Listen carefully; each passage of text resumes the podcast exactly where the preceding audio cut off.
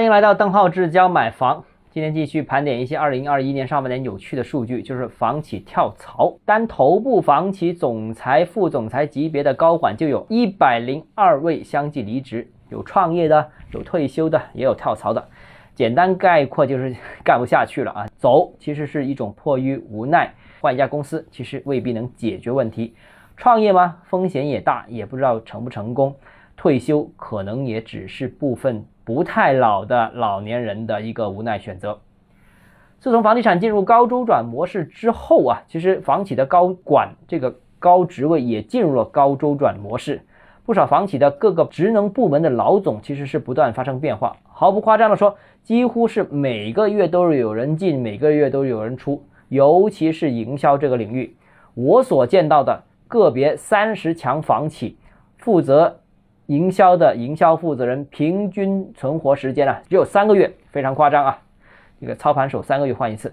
那区域的营销总存活时间平均不到半年，几乎一个月业绩不达标就黄牌，第二个月业绩不达标就马上炒掉。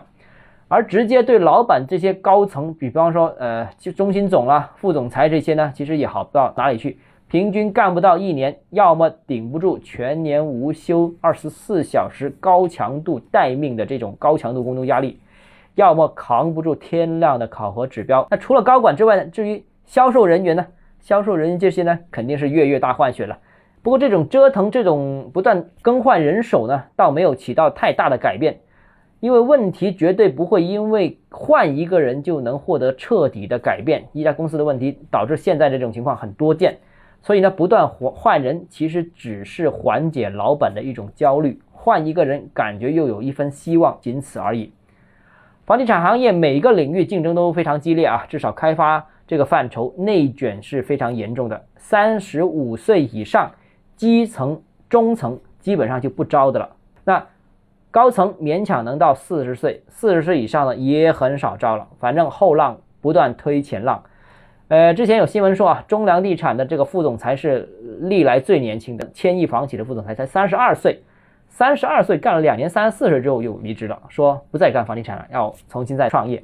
所以在这个领域啊，但凡之前没有借做这行这个机会赚点钱，并且买一套房啊抓在手上，那下半辈子怎么过呢？其实真是一个问题啊。至于这个内卷怎么解决呢？我个人觉得无解。因为整个社会的大背景都是这样，房地产属于高收入行业，这个竞争更加激烈罢了。好了，今天节目到这里。如果你个人购房有疑问，想咨询我本人的话，欢迎私信我。